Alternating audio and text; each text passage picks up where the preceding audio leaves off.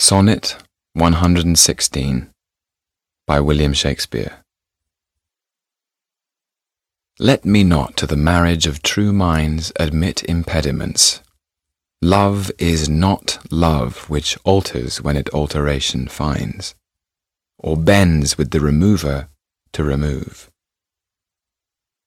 Oh no, it is an ever fixed mark that looks on tempests and is never shaken. It is the star to every wandering bark, whose worth's unknown, although his height be taken. Love's not time's fool, though rosy lips and cheeks within his bending sickle's compass come.